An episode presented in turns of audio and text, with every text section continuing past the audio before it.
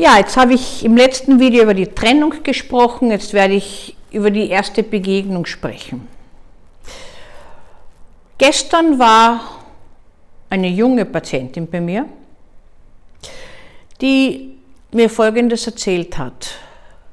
Sie hat sich zum ersten Mal geöffnet, hat sexuelle Handlungen mit einem jungen Mann vollzogen und danach hat sie ihn zu seinem Erstaunen wie von selbst gefragt, ob er sie eh noch mag.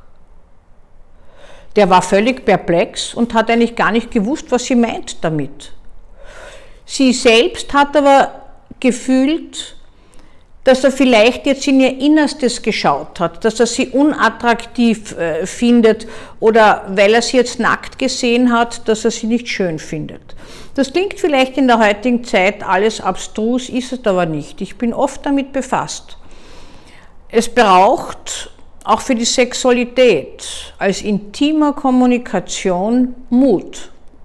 Von Männern fast ein bisschen mehr als von Frauen, aber auch sich zuzumuten heißt letztlich sich zu öffnen, so wie man ist Außer man spielt ein Theater vor, dann kann man sich fragen, für wen man das macht. Weniger für den anderen als für sich selbst, das muss man wissen. Ja? Also wenn ich kein Theater vorspiele, dann lasse ich mich ein und bin hier so, wie ich eben bin und wie ich mich fühle. Und jetzt kommt etwas ins Spiel, was wir oft vergessen. Ich muss mich selbst lieben, um mich öffnen zu können muss mich auch schön finden mit Schwächen, mit dickeren, dünneren äh, Stellen, mit äh, irgendwelchen äh, Stellen, die mir unangenehm sind. Die gehören liebevoll beseelt. Dann kann ich mich so öffnen, wie ich bin. Es kommt nicht auf die Schönheit darauf an. Ich habe in meiner Praxis Mannequins mit 81 Länge, wo ich nur hinschauen könnte, jemand sagt, mein Gott, na, wenn ich so ausgeschaut hätte in meiner Jugend, wäre ich, glaube ich, nie Psychiaterin geworden, dann lachen die immer, weil äh, die haben so gar nicht das Gefühl, dass ihre Schönheit was Besonderes ist, sondern die ist ihnen eher im Weg. Die bewegen sich haben sie mir selbst erzählt, schon auch in Freizeit gar nicht oft natürlich und haben oft das Gefühl, äh, vor Ängsten nicht wirklich gelassen zu sein. Immer muss man in Pose sein, immer muss man was darstellen, immer muss man gefallen. Also das prägt, kann auch prägen und prägt manche Menschen. Es kommt nicht auf die Schönheit drauf an, sondern wie sehr sind sie ganz in sich, wenn sie sich dem anderen öffnen. Und da kommen jetzt frühe Erfahrungen und Ängste ins Spiel.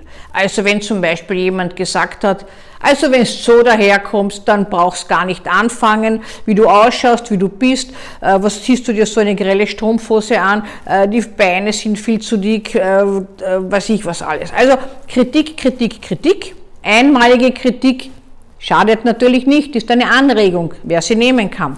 Aber wenn Kritik immer wieder kommt, habe ich irgendwann das Gefühl, es ist nicht okay, so wie ich bin. Ich sollte.